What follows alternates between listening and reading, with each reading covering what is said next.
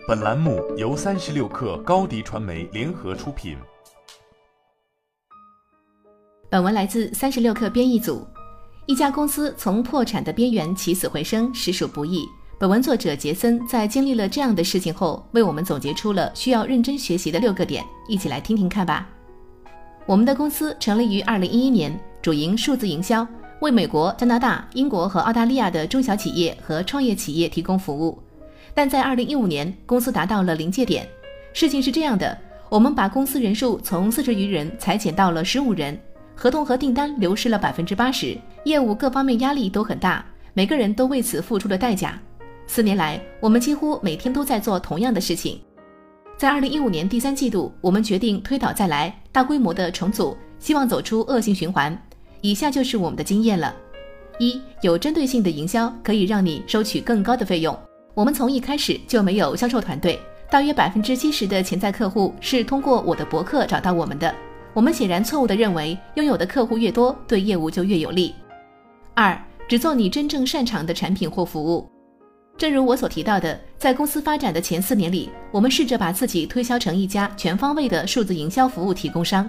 作为一个全职的代理商，没有什么错，但是销售一些你不确定你能交付的东西，迟早会出事儿。三。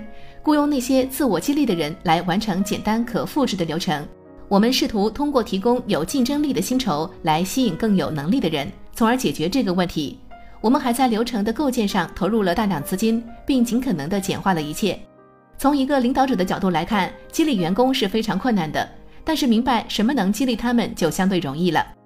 四、建立长期战略伙伴关系，扩大工作规模。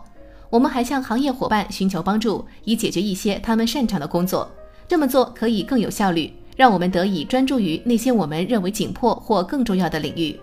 五、成长的关键在于有效的委任和放权。大约七年前，当我们开办公司时，我已经对经营咨询业务的来龙去脉了如指掌。